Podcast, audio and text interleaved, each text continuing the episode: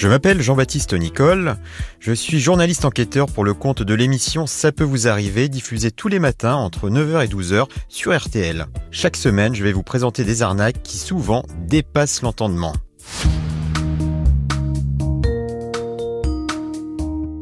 Cette fois, je vous emmène du côté de Besançon dans le Doubs.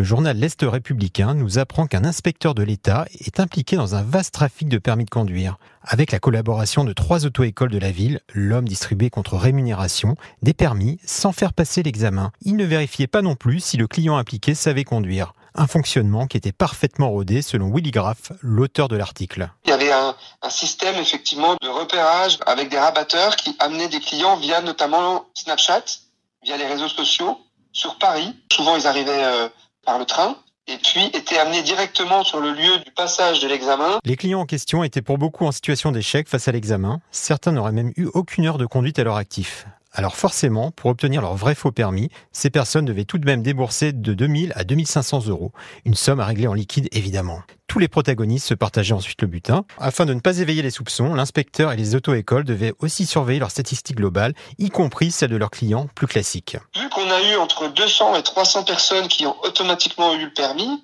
en quelques mois, il fallait peut-être que des clients euh, normaux euh, ratent plus souvent le permis pour compenser.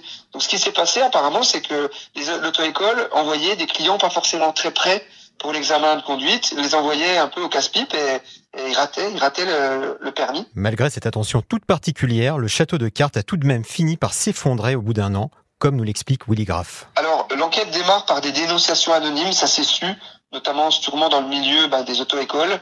Il y a eu plusieurs vagues de courriers anonymes, tant au commissariat que directement auprès du procureur et également auprès de la préfecture. Début mars 2023, l'inspecteur impliqué, les gérants des auto-écoles, plusieurs de leurs salariés et le rabatteur ont tous été interpellés et placés en garde à vue.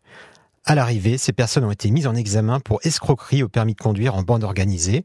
L'inspecteur et l'un des gérants ont même été placés en détention provisoire. En parallèle, des perquisitions ont été menées.